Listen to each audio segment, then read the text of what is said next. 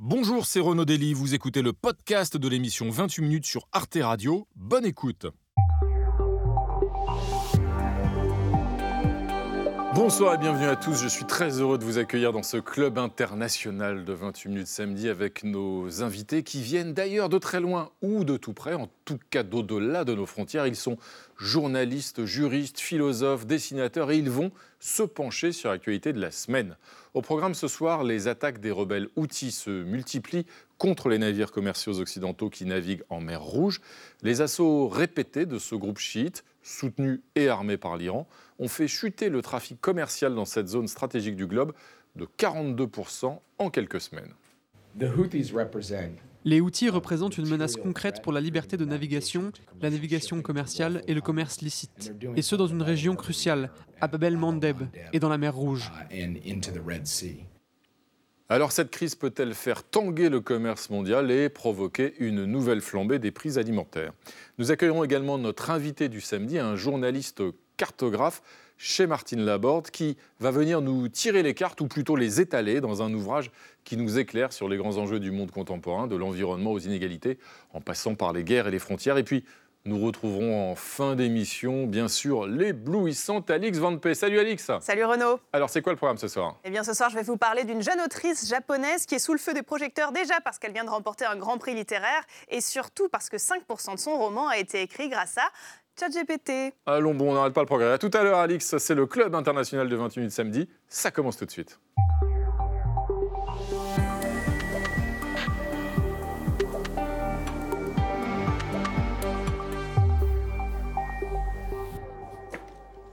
Ça alors Toujours là. Vous ne seriez pas Valérie Brochard C'est moi. Je vous ai reconnu. Ravi de vous retrouver, Valérie. Pareil. Ça faisait pourtant déjà une semaine qu'on ne s'était pas vu. Bienvenue à vous en tout cas. Et Jean-Mathieu Pernin, évidemment, l'incontournable. Bienvenue Jean-Mathieu, bienvenue à tous les deux. Et voici nos invités de ce soir avec d'abord un petit nouveau que nous sommes ravis d'accueillir pour donc cette, cette grande première, Daniel Borillo. Bonsoir. Bienvenue à vous. Vous êtes juriste, enseignant à l'université Paris-Nanterre. Je précise que vous êtes argentin. D'ailleurs, vous êtes également avocat au barreau de Buenos Aires, chercheur associé au sein du think tank libéral Génération Libre. Et votre dernier livre, lui, s'intitule La morale ou le droit, euh, paru aux éditions de l'Armatan. Bienvenue à, à vous, Daniel Borio. À côté de vous, on retrouve Michela Marzano. Bienvenue, Michela. Merci. Ravi de vous retrouver. Vous êtes Bah, italienne, aussi. bien entendu, philosophe et écrivaine. Et puis là-bas, je reconnais euh, l'incontournable Ziad Limam. Ça va, Ziad? J'ai pris du grade. bah, du grade, et ça, ça vous n'en manquez pas de barrette. hein. Rappelons que vous êtes directeur et, Et rédacteur, rédacteur en chef d'Afrique Magazine, dont euh, la une apparaît à l'écran. Et puis au pupitre, euh, un autre euh, petit nouveau que nous sommes ravis d'accueillir ce soir. Bonsoir euh, Kianouch Ramezani, Bonsoir. bienvenue. Vous êtes donc bien sûr dessinateur, vous êtes euh, iranien, vous collaborez tous les lundis dans La Croix avec votre carte blanche. Et puis précisons aussi qu'on peut voir vos dessins dans une exposition qui s'intitule La Révolution Femmes, Vie, euh, Liberté, évidemment le mouvement euh, qui continue en, en Iran. Cette exposition, elle démarre d'ailleurs ce soir même et continue jusqu'au 7 avril au musée de la franc-maçonnerie rue Cadet dans le 9e arrondissement à Paris. Bienvenue à vous. Euh, tout de suite, on va commencer Valérie avec la première actualité de la semaine. Et cette actualité, bah, c'est donc l'éventuel retour au pouvoir de Donald Trump qui plane déjà sur l'actualité et qui pourrait bien bousculer les règles des relations internationales. Oui, Renaud, malgré sa défaite en 2020, malgré les multiples procès qui l'entourent, rien, absolument rien, ne semble perturber l'inexorable retour de Donald Trump, encore moins ses adversaires à l'investiture républicaine, qu'il devance très largement dans l'Iowa et le New Hampshire. C'est donc à nouveau le face-à-face Trump-Biden qui se profile pour les élections de novembre prochain. Et cette fois, l'ancien président républicain compte bien convaincre les électeurs grâce à deux promesses. Si Trump avait été au pouvoir, voici ce qu'il aurait fait. Russia would have never attacked. Israel would have never been attacked. The Ukraine situation is so horrible. The Israeli situation is so horrible. What's happened? And uh, we're going to get him solved. We're going to get him solved very fast. If you want a person that puts America first, there's only one person that you can vote for, and that's Donald J. Trump. Ziad euh, l'imam, est-ce qu'il ne faut pas se préparer dès maintenant, au 5 novembre prochain, se préparer au retour, anticiper le retour de Donald Trump? Il faut se préparer à toute catastrophe prévisible. Je veux dire, c'est euh, euh, surtout, surtout nous, Européens, qui serions pris vraiment entre le marteau et l'enclume des ambitions des géants, avec un président élu qui n'a pas caché son peu d'intérêt pour les affaires européennes, pour l'OTAN, pour la défense commune, etc. Donc c'est clair que ça pose un enjeu. Après, peut-être qu'on met un petit peu, je trouve, en ce moment, la charrue avant, les bœufs dans cette histoire, parce que Certes, il fait des scores euh, dans, ses, dans, ses, primaires, mais il fait des scores dans sa base. Donc forcément... Chez les Républicains. Oui, chez les Républicains. Et puis le deuxième score n'est pas si spectaculaire. Euh, Nikki Haley survit comme elle peut. Plus elle dure, plus elle va créer aussi une sensation de doute. Et le problème, c'est que pour qu'il gagne, il faut qu'il ait 50 plus 1 et, euh, dans les États. Et donc, c'est pas sûr que les modérés avec les discours, parce que là, vous avez passé un mm, discours mm, euh, politique international, mais le discours de politique intérieure, c'est la dictature. Michel Marzano, se préparer à cette hypothèse, euh, qu'est-ce que ça veut dire pour l'Union européenne? Comment se préparer, comment anticiper l'hypothèse que Donald Trump revienne à la Maison-Blanche? Oui, parce que en fait, pour moi, le pire est toujours sûr. Euh, après ce qui s'est passé en Italie avec Giorgia Meloni, je suis préparée au pire. Donc, je pense qu'il faut vraiment que l'Union européenne commence à imaginer les retours de Donald Trump et commence à penser du coup comment se positionner avec les deux dossiers chauds, c'est-à-dire d'une part la question de l'Ukraine, parce que c'est évident qu'avec un retour de Trump, eh ben, l'Ukraine ne va plus être soutenue autant. Alors lui, il a promis qu'il va mettre tout de suite un terme à la guerre en convainquant probablement Poutine, mais euh, à quel prix? Mm. Et puis, euh, l'autre problème euh, au Proche-Orient, euh, qu'est-ce qu'il a l'intention de faire En sachant que c'est aussi parce que quand lui, il était président, il avait voulu le fait que la capitale, ça se déplace de Tel Aviv à Jérusalem, qui a donné la, main, enfin, la, la possibilité après à Netanyahu de... aller vers une colonisation massive il y aurait aussi, euh, il y a aussi un troisième problème, hein, si je peux me permettre aussi, Daniel Boyer, c'est l'économie aussi, parce que Donald Trump, euh, là, c'est vrai qu'on ne regarde pas tant le point de son programme, mais c'est écrit hein, dans son programme, lui, il voudrait par exemple taxer de 10% euh, les importations. C'est-à-dire que c'est clairement aujourd'hui, avec Trump, comme on a pu le voir lors de sa présidence, c'est le, le, retour véritablement du protectionnisme américain Oui, ben, en fait, je crois que c'est peut-être une mauvaise nouvelle à court terme pour l'Europe, l'Union européenne, mais peut-être pas une telle mauvaise nouvelle à un peu plus long terme. D'une part, comme vous l'avez dit, peut-être parce que cela va nous obliger à penser à une armée européenne véritable, à nous s'affranchir effectivement de la tutelle américaine et mm. constituer une autonomie militaire qui est nécessaire. Donc, euh, on voit euh, ce qui peut se passer, ce qui aurait pu se passer si ce n'était pas Biden, mm. mais Trump, euh, quand il y a eu l'invasion de l'Ukraine. Et puis, effectivement, les protectionnismes économiques. Donc, à la fois s'affranchir d'un point de vue militaire et s'affranchir d'un point de vue économique. Donc, euh, mauvaise nouvelle à court terme, peut-être bonne nouvelle à long terme. Et de surcroît, dit bien, on s'inquiète déjà d'un hypothétique retour de Donald Trump à la Maison-Blanche sur euh, l'équilibre international, les relations internationales, etc. Mais est-ce que le monde est aujourd'hui aussi apaisé, aussi calme, aussi serein que cela avec Joe Biden à la Maison-Blanche? Alors, euh, Joe Biden, c'est une drôle de présidence. Mm. Euh, c'est une présidence euh, un peu gérontocratique quand même. Mais, mais de ce point de vue-là, on voit bien qu'en tout cas, des guerres, il y en a. intérieurement, ça gagne beaucoup d'argent, beaucoup de croissance. Extérieurement, tous les fronts sont allumés. Mm. Et c'est sous sa présidence qu'il y a cette espèce de rupture dont on parle mm. beaucoup mm-hmm. entre le Sud global ou les Suds globaux et mm-hmm. l'Occident mm-hmm. incarné par son chef, encore une fois vieillissant. Et, et lui-même, il est porteur d'une vision d'un monde qui date de, de, de, dire, de sa jeunesse, un peu méchamment, mais des années 80-90. Ah, donc, 1980, euh, 1980. Donc son monde est formaté comme ça, et euh, c'est pour ça qu'ils comprennent pas, par exemple, comment la mm. Palestine est devenue un peu le mm. nouveau Vietnam des jeunes Américains, parce que ça mm. rentre pas dans le logiciel euh, d'un personnage qui a été politiquement et intentionnellement élevé autrement. Un dessin de notre ami Kianouch Ramezani, inspiré par l'éléphant.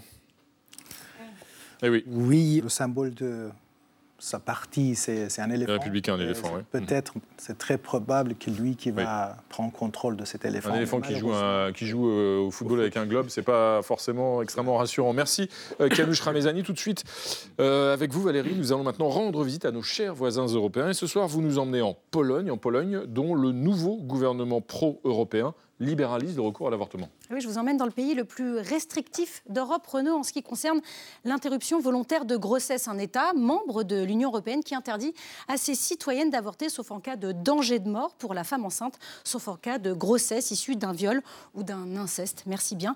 Une nation qui développait en 2022 une technologie permettant de détecter la prise illégale de pilules abortives, puisque là-bas, les autorités, traquent les femmes suspectées d'avoir avorté illégalement et n'hésitent pas à ouvrir des enquêtes pour infanticide bienvenue en Pologne. Alors, chaque année, des milliers de Polonais se tournent donc vers des avortements clandestins. Dans le meilleur des cas, et moyennant finance, eh bien, ça se passe à l'étranger. Mais malheureusement, la majeure partie des femmes n'ont pas d'autre choix que de subir sur leur territoire des traitements extrêmement dangereux pour leur santé, aux conséquences souvent irréversibles, quand elles ne finissent pas en prison pour avoir importé illégalement euh, des pilules, comme la militante Justina Widrinska, condamnée en mars 2023, c'est très récent, à des travaux d'intérêt général. Mais mais ce mercredi 24 janvier, c'est un début de soulagement hein, qui est venu réconforter les femmes de Varsovie, de Cracovie et de tout le pays. Le Premier ministre polonais a tenu l'une de ses promesses de campagne. On l'écoute.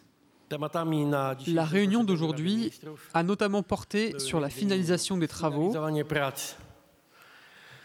au niveau du gouvernement concernant la pilule du lendemain. Nous parlons d'un accès sans ordonnance pour les personnes intéressées à partir de l'âge de 15 ans. Alors un projet de loi validé euh, par le gouvernement qui sera donc transmis au Parlement euh, prochainement pour libéraliser l'accès à la pilule du lendemain. Un accès qui avait été euh, quasiment interdit hein, par le précédent gouvernement ultra-conservateur arrivé au pouvoir en 2015. Mais depuis les élections législatives d'octobre dernier, c'est désormais une coalition progressiste qui dirige le pays, qui s'engage donc sur la pilule du lendemain et qui se dit prête à prochainement légaliser l'avortement jusqu'à 12 semaines. Ça aussi, Donald Tusk l'a promis. Alors on avance doucement euh, mais sûrement quand d'autres pays euh, reculent. Et là, je me tourne vers vous, Michela euh, Marzano. En Italie, l'IVG a été adopté en 1978, mais depuis l'arrivée au pouvoir de Giorgia Meloni, le nombre d'interventions s'effondre. Comment vous l'expliquez? Est-ce que l'Italie d'aujourd'hui, c'est la Pologne de 2015, quand un gouvernement ultra-conservateur arrive au pouvoir? Eh bien, les premières qui trinquent, ce sont les femmes alors oui, alors pas encore. Hein. L'Italie, c'est pas encore la Pologne, mais on commence à aller très vite vers les modèles polonais. Parce que d'une part, déjà avant que Giorgia Meloni n'arrive au pouvoir, il y avait des grosses difficultés d'accès. Eh parce qu'en Italie, il y a toujours cette possibilité, il y a la clause de conscience qui a toujours permis aux médecins mhm. de ne pas pratiquer l'avortement. Mais là, la situation est en train de s'empirer. Et ben justement, cette semaine, il y a eu un colloque organisé à la Chambre des députés, à l'Assemblée nationale, organisé par la Ligue, où on a commencé à dire que les femmes n'avaient pas les droits d'avorter, même pas dans les cas d'un viol. Donc même pire eh par rapport à ce qui se passe. À on encore plus. Euh, encore plus. Ziad l'imam, ici, en France, la question se pose d'inscrire euh, le droit à l'IVG, la liberté à l'IVG dans euh, la Constitution. mais la droite s'y oppose. Qu'est-ce que vous en pensez? Vous, avez vous-même défini la nuance. C'est droit ou mmh. liberté. Est-ce que c'est un droit fondamental ou est-ce que c'est une liberté fondamentale? Je, que l'électorat de droite, surtout le plus, j'allais dire, conservateur, catholique, etc., religieux, euh, défendent le, par un biais mmh. sémantique euh, l'idée qu'il ne faudrait pas que ça rentre dans la Constitution. C'est assez, je trouve ça cohérent par rapport à leur univers. Mais il n'y a pas de risque en France? Il y a un risque partout. Euh, on voit euh, aux États-Unis le nombre d'États qui sont rentrés dans, la, dans, la, euh, dans l'abolition. Mhm. on voit à quel point c'est un marqueur de la, de la guerre des cultures. le fait que Kamala Harris ait pris aux États-Unis le dossier de l'avortement mhm. Mhm. pour le porter à la télévision et pour essayer de remobiliser la base démocrate et les femmes démocrates, et ça marche. Donc c'est aussi politique, c'est social, politique, religieux. Daniel Borio, cette remise en cause de l'IVG existe aussi en Argentine? Bah, il existe. Oui, évidemment, c'est récent, mais il y, a, une remise en cause de l'IVG par le nouveau président Milei. Et, mais contrairement à la France, en Argentine, il y avait des, oppositions à l'IVG. Je ne vois pas en France quels, sont les partis politiques, quels seraient les partis politiques opposés à l'IVG. Officiellement, non, même s'il y a encore, il y a encore eu des manifestations oui, la semaine dernière. La hein, manif pour tous, enfin, mais, mais ce n'est pas encore euh, donc organisé politiquement comme c'était le cas en Argentine. Le regard de Kianouch Ramezani euh, sur cette euh, nouvelle, nous venant de Pologne. Alors, vous avez même trouvé un nouveau drapeau, c'est ça? Oui, c'est Utérus qui prit sa première médaille. Ah, déjà les Jeux Olympiques ont commencé visiblement. Euh, merci euh, Kianouche. On va maintenant retrouver notre ami Olivier Boucreux, DRH impitoyable, qui ausculte chaque samedi le cas de son employé de la semaine. Ce soir, un profil bien particulier, celui de la nouvelle vedette de l'extrême droite allemande qui a le vent en poupe, Alice Weidel. Nous sommes tous des employés. Celle de la semaine travaille sur son dossier remigration au pays des merveilles et met l'Allemagne dans la rue. Ich kann Ihnen sagen, Burkas Kopftuchmädchen und alimentierte Messermänner und sonstige Taugenichtse werden unseren Wohlstand. Alice Weidel, 49 ans, députée d'extrême droite à tendance libérale, hier brillante économiste, aujourd'hui à la tête de l'AFD, Alternative pour l'Allemagne, aux côtés du conservateur Alexander Gauland. Elle est anti-islam, anti-migrant, anti-Merkel, antipathique et depuis peu officiellement anti-Europe. Der Brexit wäre letztendlich eine Option. Pour elle, le Brexit devrait servir de modèle à un Dexit, une sortie de l'Allemagne de l'Union européenne, mais elle d'autres chats à fouetter, les migrants en général et les émigrés turcs en particulier, qui veulent selon elle imposer la charia. Discours dédiabolisant, profitons donc de cette rubrique à la télé française pour asséner le terme maudit extrême droite. En Allemagne, Alice Weidel aime le répéter, personne ne peut légalement désigner l'AfD comme un parti d'extrême droite. Rechtsextremisten greifen unsere Demokratie an.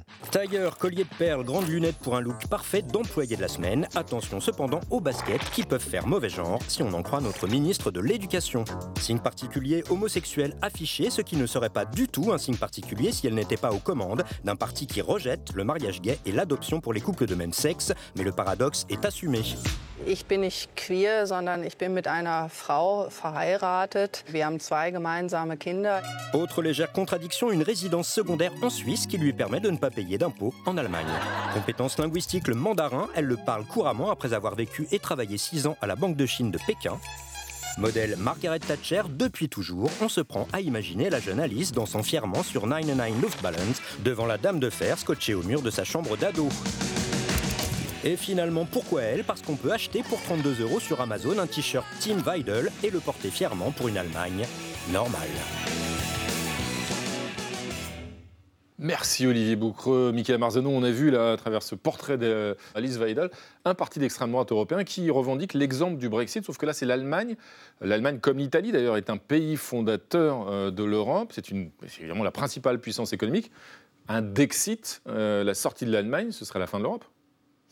Oui, sauf que comme euh, Giorgia Meloni, euh, elle avait aussi parlé d'Italexit euh, avant mmh. d'être au pouvoir, en général, ce sont des choses que l'on dit avant d'arriver au pouvoir. Quand on arrive au pouvoir, on change du tout orient. Enfin, les vrais problèmes, selon moi, de l'extrême droite, quand l'extrême droite arrive au pouvoir, c'est pas tellement les mesures économiques, parce qu'après on s'arrange et on accepte. On l'a vu avec Meloni. Mmh. Les vrais problèmes, c'est les questions des mœurs. Sauf que là, et bah, petit détail, Alice mm. est gay. Mm. Donc, à différence de Meloni, même sur des questions de mœurs, jusqu'où peut-elle aller? Et voilà, les contradictions de l'extrême droite en ces moments. Ziad Limam, c'est une, une, posture, exactement comme on, vient de le dire. Finalement, il n'y a, pas de, a pas de fond idéologique. C'est totalement une posture, d'autant plus que 80% des Allemands, même ceux de l'AFD, ne veulent pas sortir de l'Union européenne.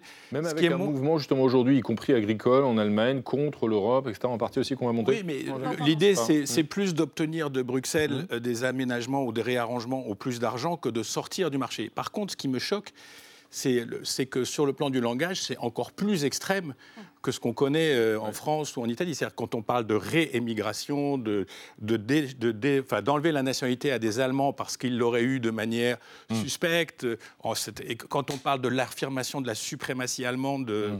un, des, un, des, un des collègue d'Alice. Euh, voilà, donc on voit bien que derrière le Dexit, c'est aussi mm. le retour de l'Allemagne centrale surpuissante, organisée au cœur de l'Europe et qui mm. un peu euh, nous, nous, enfin, nous coloniserait, non, mais mm. nous ramènerait au rang de, de statut secondaire. D'ailleurs, des, des, des, excès, y compris les, mesures que vous évoquiez, qui ont suscité les réactions qu'on a vues avec les manifestations massives contre l'extrême droite euh, il y a quelques jours en Allemagne. Pour une fois, avant les élections. Oui. Avec le regard de, de Kianouch Ramezani sur cette évolution de l'Europe Oui, j'ai illustré simplement son Dexit. C'est ce que je vois en fait de son programme. Merci euh, Kianouch Ramezani. Euh, c'est maintenant l'heure de la une hexagonale. C'était lundi à la une de Libération. Agriculteurs mûrs de colère.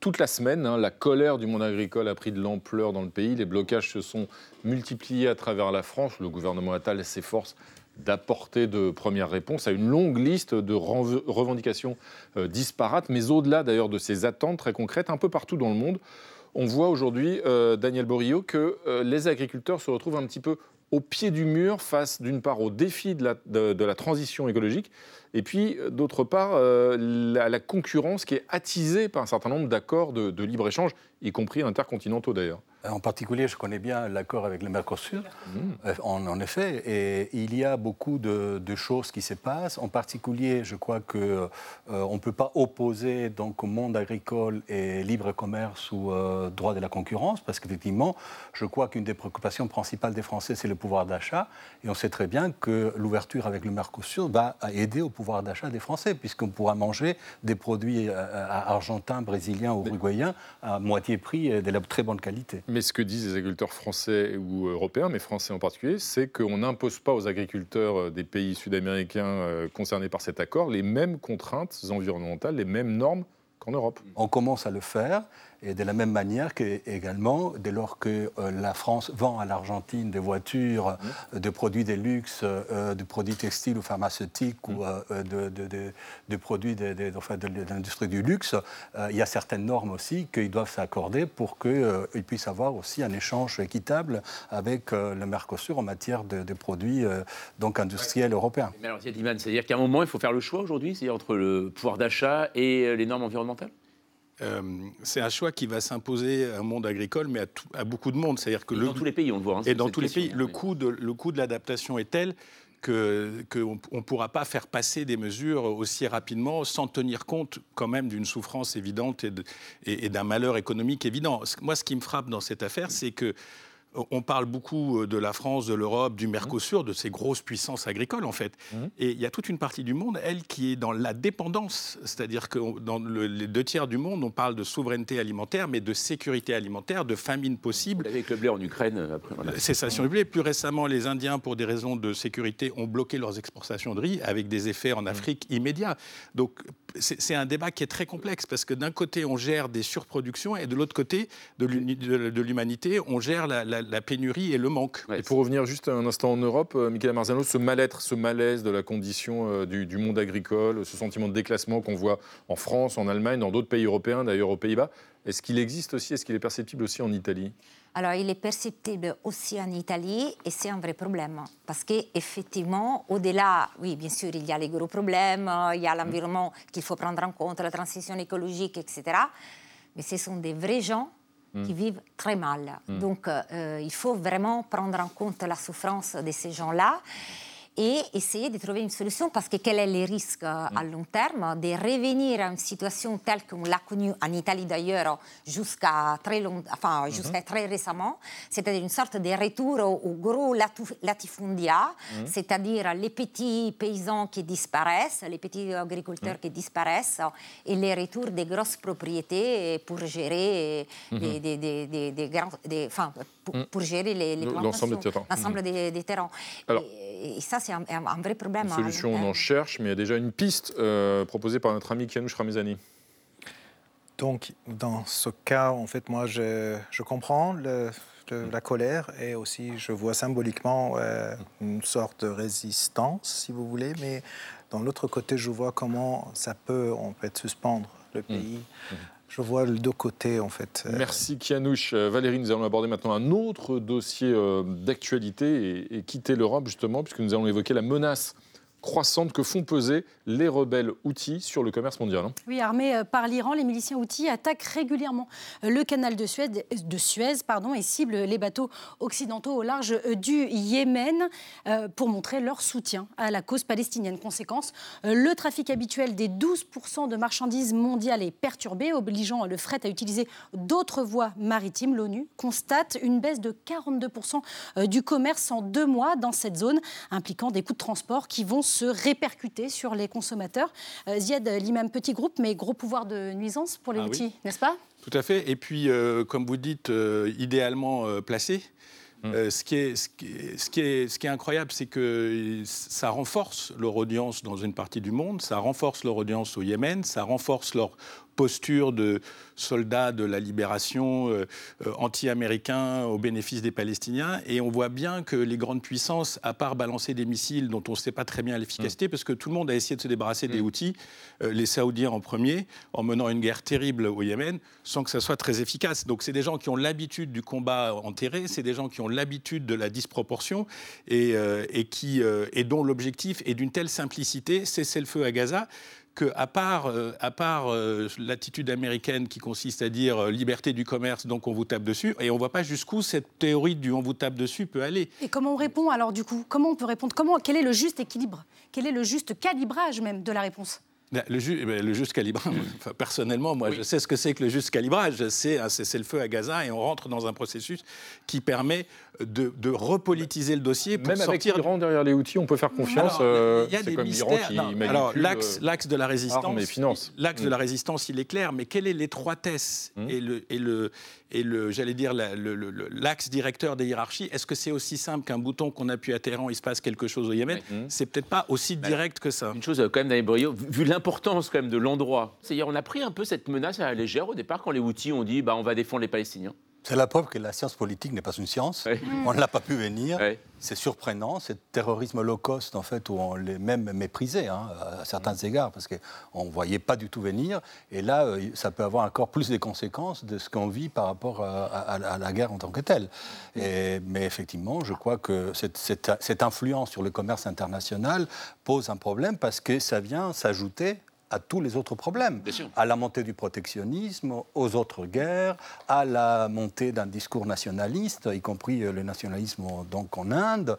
Donc tout ça, ça s'écumule dans, dans, une sorte d'arène politique antilibérale internationale, et c'est euh, un élément de plus. Donc, mais ça potentialise la situation des crises du, marché international. Et Michel Amarzano, une crise qui, pour ce qui concerne la vie quotidienne euh, des Occidentaux, des Européens, des Français, touche un point névralgique, c'est celui de l'inflation. On, on, sort à peine, et encore difficilement, on n'en est pas sorti d'un cycle inflationniste, et là, il y a un risque d'un nouveau cycle inflationniste extrêmement fort. Alors, il y a un risque, et d'ailleurs, c'est ça, moi, qui m'intéresse le plus, parce que, enfin, peut-être je me trompe, hein, mais moi, je considère qu'il y a une instrumentalisation de toutes ces histoires-là. C'est des pirates pour employer un terme désuet, euh, qui n'ont rien à voir. Euh, Ce sont des pirates ou des pantins? C'est des pantins pirates. Vous doutez de leur motivation idéologique, vous voulez dire plus, Je doute complètement de, la, de, leur motivation. C'est opportuniste, quoi. Mm. C'est une motivation opportuniste, donc il faut les traiter comme on traitait les pirates. C'est-à-dire il faut essayer de mettre un terme. Parce qu'il n'y a rien, il n'y a vraiment pas, c'est le mois des lions par rapport à ce qui est en train de se passer à Gaza. Mais quelle serait la motivation Parce que, en fait... Bah, la motivation des pirates a toujours été celle euh, des, des, des, économiques. Hein. Voilà, je vole euh, et je bloque, et je prends possession. ce qui est, ce qui est spectaculaire dans tout ça, c'est le fait qu'on découvre que notre bien-être est largement lié au bois maritime. à, chaque crise, on découvre un truc. Hmm. Mais parce qu'il y, a, euh, il y a le golfe d'Aden, enfin, il y a le Bab el-Mendeb, mais il y a le hmm. détroit de Malacca. Si jamais il y avait une crise entre... Il y a le détroit de Formose, tous ces passages qui sont le... Formose, c'est Taïwan. oui, pardon, c'est ça. c'est le nom à l'école. Exactement, c'est pour ça. Euh, c'est tous ces détroits et, on découvre aussi incidemment en lisant la, lecture que mm. c'est un des, un des trades les plus polluants du monde, 25 euh, fois plus ou 30 fois plus que les avions et que les voitures, etc., les bateaux. Et ça, ça illustre le fait, Daniel Borio, qu'on est dans, dans ce qu'on sait, mais dans un monde ultra dépendant, interdépendant sur le plan économique, justement, et que cette mondialisation économique, elle entraîne des tels liens de dépendance qu'un conflit ici ou là peut remettre en cause l'ensemble du fonctionnement de la machine. Effectivement, c'est pour ça que c'est très dangereux, le discours donc, dominant, y compris dans nos démocraties un corps libéral, ces discours euh, dominants dans des protectionnismes économiques, parce que le protectionnisme économique, il faut, il faut le dire, c'est pas simplement euh, une, question matérielle ou un protectionnisme qui vise donc la marchandise. Le protectionnisme économique est accompagné dans tous les systèmes et dans l'histoire donc de l'économie, l'histoire politique, est toujours accompagné aussi d'une fermeture de la société, euh, de valeurs d'ouverture et de la démocratie. Donc à chaque fois qu'il y a du protectionnisme, la démocratie est en péril.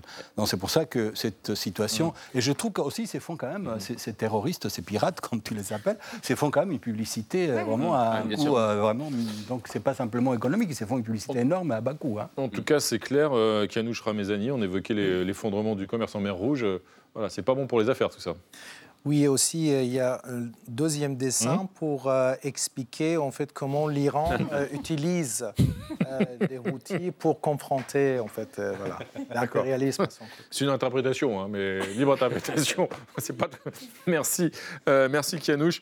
Jean-Mathieu, vous qui êtes décidément incorrigible, vous avez encore passé donc toute la semaine devant un téloche, Eh oui. et pas seulement malheureusement devant Arte. Vous ne Eh regardez non, pas qu'Arte, pas passé, c'est oui. bizarre. Euh, vous regardez aussi la télé des autres, et cette semaine, euh, vous avez regardé la télé indienne. Et oui, la télé indienne qui cette semaine ne parlait que d'une seule euh, chose. Alors non pas la visite d'Emmanuel Macron. Ah bon? Désolé, non, je, je suis vraiment confus. Mais plutôt du dieu Ram ou Rama. Voilà, c'est un peu au-dessus. Un nouveau temple hein, à sa gloire, il faut le dire, était inauguré dans la le gloire nord. du Dieu, hein, pas de Emmanuel Macron. Ah, bien sûr, oui, oui, Voilà. bien sûr, ah, bah oui, non, bien sûr. Était inauguré dans le nord du pays. hein. La plupart des chaînes d'ailleurs ont retransmis l'événement. Un breaking news religieux, ça existe et c'est en Inde. तो आज खत्म होगा सदियों का इंतजार अपने श्री राम के इंतजार में ठुमक रही है अयोध्या फूलों के रंग बिरंगी रोशनी में डूबा भव्य श्री राम मंदिर Voilà, des milliers de fidèles hein, vêtus de couleur orange, des centaines de prêtres, des stars de Bollywood venus en jet dans cette petite ville pauvre d'Ayodhya et un invité spécial, très spécial, venu inaugurer le temple, à savoir le Premier ministre, un Narendra Modi. Il était déjà présent lors de la pose de la première pierre il, y a quatre ans et il a fait de cette célébration, et bien en fait, sa célébration. Et ça tombe plutôt bien, puisque ce sont les élections en Inde euh, au printemps prochain. La campagne vient de commencer. Désormais, Modi ne prononce plus le discours, vous allez l'entendre, mais désormais, en fait, il prêche.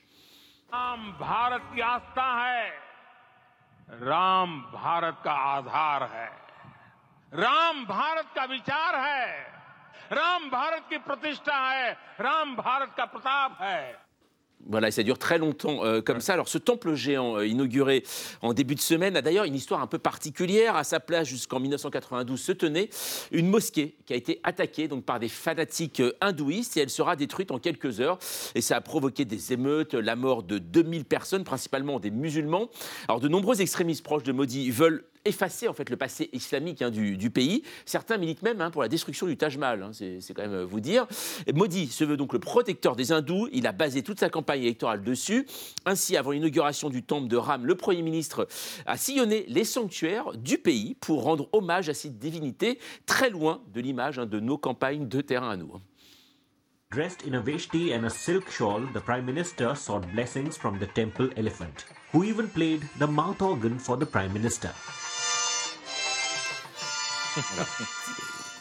C'est une campagne, là. c'est une campagne électorale, voilà, c'est ça. Modi donc est en train de réaliser en fait le rêve formé par les nationalistes euh, hindous depuis les années 20, faire de l'Inde une nation exclusivement hindouiste, alors que la Constitution garantit la laïcité et l'interdiction de toute discrimination. Premier ministre depuis 2014, Narendra Modi radicalise vraiment son discours et joue à fond l'idée de l'homme du peuple. D'ailleurs. Petit conseil week-end, hein. n'hésitez pas à aller faire un tour sur l'Instagram du Premier ministre ingra- indien de- et leader ultranationaliste. On y trouve des choses formidables, euh, par exemple comme euh, bah, Narendra Modi qui, qui s'apprête à piloter un jet.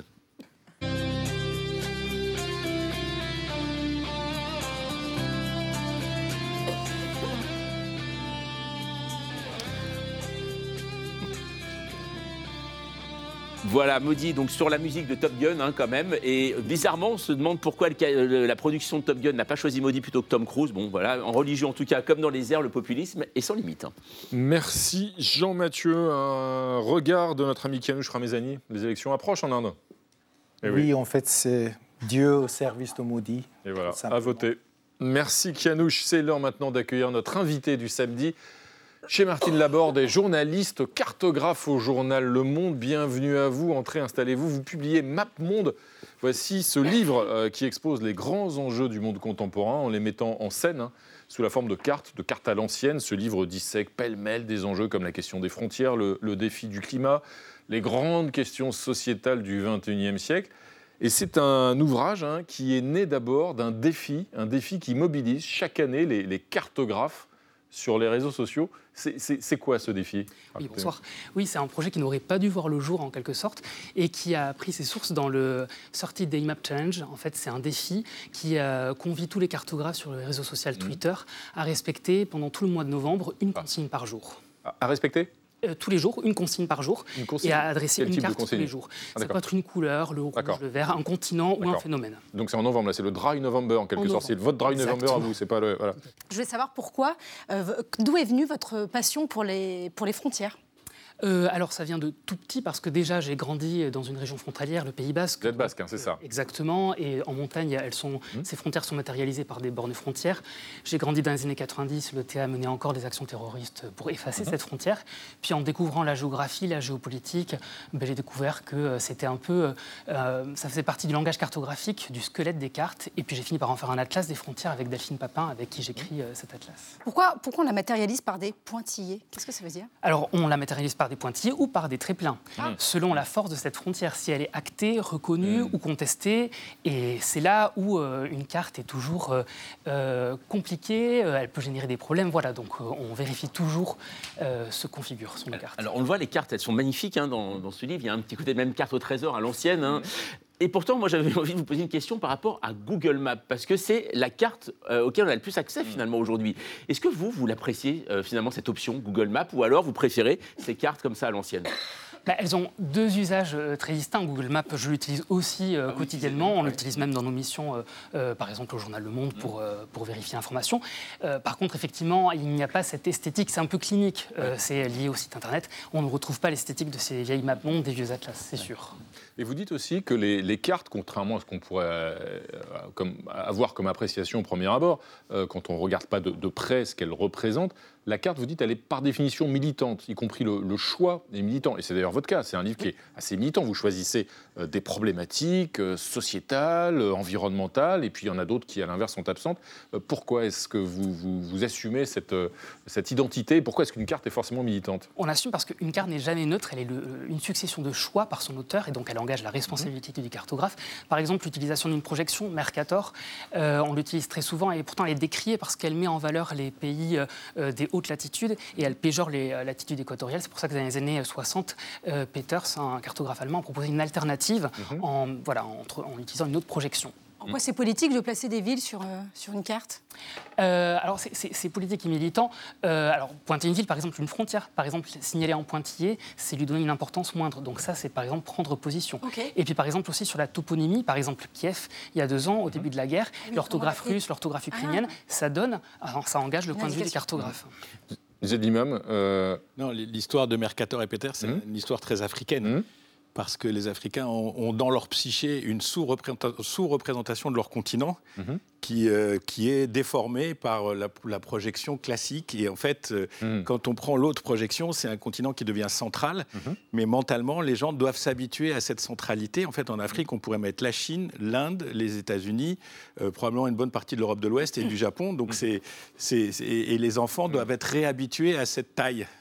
Il y, a- une chose assez étonnante, c'est dans votre livre, c'est le, nom aussi que vous donnez à des cartes. C'est vrai qu'il y a la map monde connecté, euh, map monde euh, euh, misogyne. Alors c'est pour nous, parler, enfin véritablement de ce monde qui, est en, qui est en mouvement.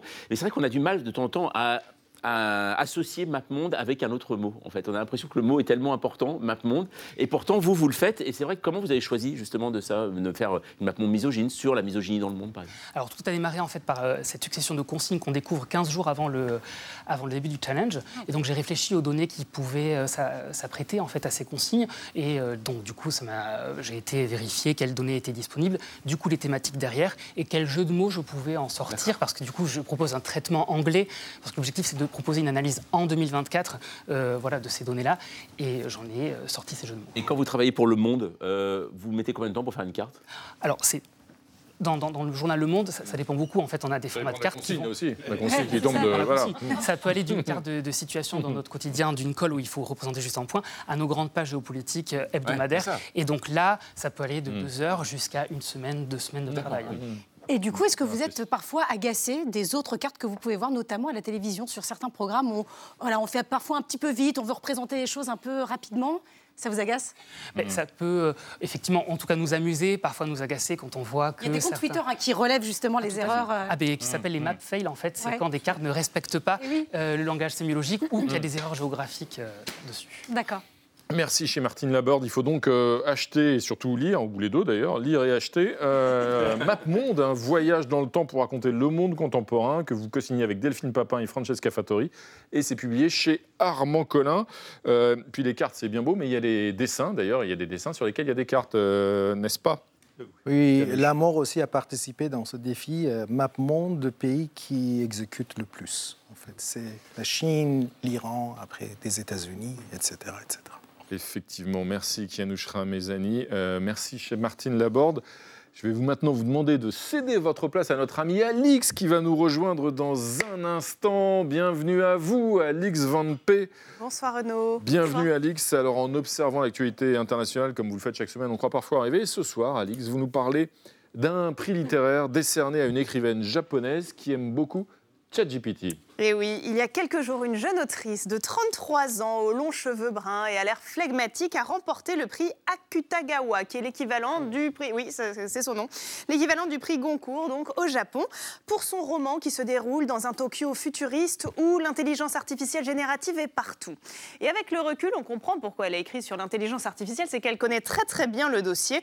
Après avoir reçu son prix, elle a déclaré tout naturellement à la presse que oui, 5% de son roman a été écrit par ChatGPT et recopié mot pour mot. Alors évidemment, cet aveu a secoué le monde de l'édition, normalement très très calme. Ça a relancé la psychose autour des robots qui menacent la création en s'appuyant eux-mêmes sur la création humaine, au point qu'un membre du jury a décidé de prendre la défense de Rie Koudan. Il a expliqué qu'elle n'a pas saupoudré son roman avec des extraits de ChatGPT. Elle a fait autre chose. Elle a seulement recopié la prose du robot dans des passages extrêmement précis de son livre où une intelligence artificielle entre en scène, presque comme un personnage une précision importante. C'est une précision importante, mais en réalité, la jeune autrice, on l'a bien senti dans les interviews, elle n'exclut pas à l'avenir quand même d'étendre son utilisation de ChatGPT. Comme vous avec vos chroniques d'ailleurs. Là, bah vous oui, êtes, bah là, vous êtes déjà, écrit, moi, vous êtes déjà à 12% là. en interview, donc Rie Koudan, elle explique que l'intelligence artificielle lui permet de libérer sa créativité, c'est les termes qu'elle emploie, qu'elle est proche de ChatGPT au point, dit-elle, de lui livrer ses pensées les plus intimes. Ses conversations avec la machine lui permettent de nourrir les dialogues qu'elle met donc dans ses romans. Euh, donc si ChatGPT est déjà son ami, son psychologue, son inspiration quand il s'agit de parler des robots, eh bien il y a fort à parier que ChatGPT va devenir donc son co-auteur à l'avenir. Et plus si affinité. Et plus, ah oui, alors ça on, le saura peut-être un jour, mais finalement donc Rie Koudan semble faire partie de ces artistes qui sont des défenseurs de la machine, comme avant elle Jason Allen, un Américain dont vous avez peut-être entendu parler, qui en 2022 a gagné euh, un concours de peinture numérique dans le Colorado. Une fois le trophée en main, il a déclaré, pour ceux qui ne l'avaient toujours pas compris, que oui, c'est bien Midjourney qui a réalisé ce magnifique tableau. Midjourney, donc intelligence euh, artificielle qui génère des images. Et il en est fier car pour lui, réussir à dompter la machine pour créer un tableau de cette qualité, ça demande des compétences. Donc, pour éviter de futurs débats interminables sur le sujet, je propose que maintenant les prix et les concours créent des sections pour d'un côté les œuvres qui ont été créées avec l'aide de l'intelligence artificielle, de l'autre les œuvres créées par des humains.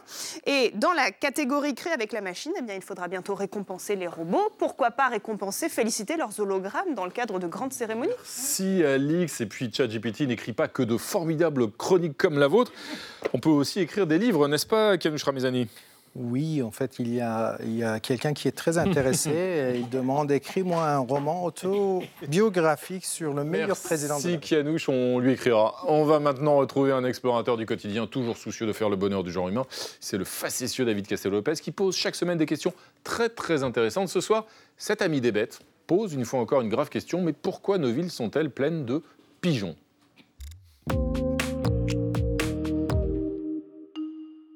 Pourquoi nos villes sont-elles pleines de pigeons?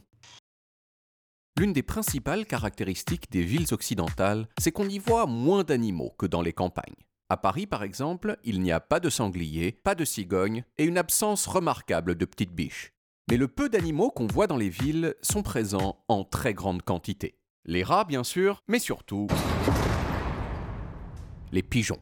Mais alors, pourquoi est-ce que nos villes sont pleines de pigeons? Eh bien, nous allons voir.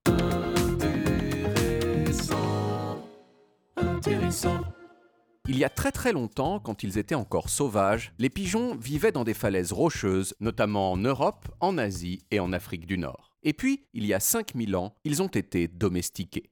D'abord pour être mangés, puis à cause de leur caca, qui est un engrais super efficace, et enfin pour leur capacité postale. Quand vous lâchez un pigeon à des centaines de kilomètres de son pigeonnier, il parvient à y revenir tout seul et très vite. Donc si vous attachez un petit message à sa patte, vous pouvez communiquer avec vos amis. Les pigeons voyageurs ont joué un grand rôle dans les communications pendant des milliers d'années, mais depuis la dernière guerre, on n'en a plus vraiment besoin. Et donc, plein de pigeons ont été abandonnés. Et où ont-ils trouvé refuge? Eh bien, dans les villes.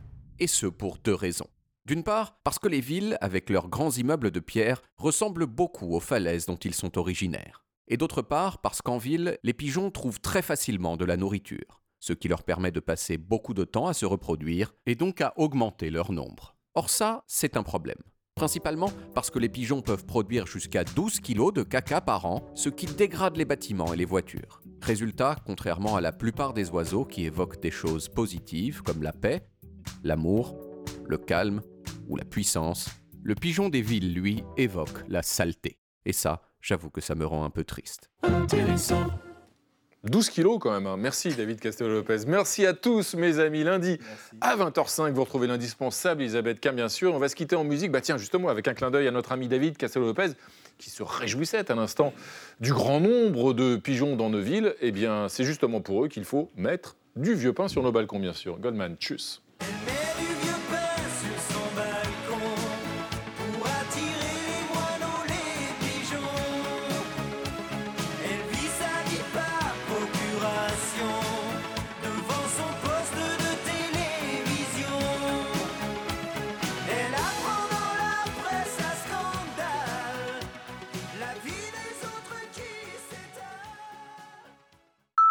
Retrouvez le podcast de 28 minutes sur toutes les plateformes de podcast et sur arteradio.com.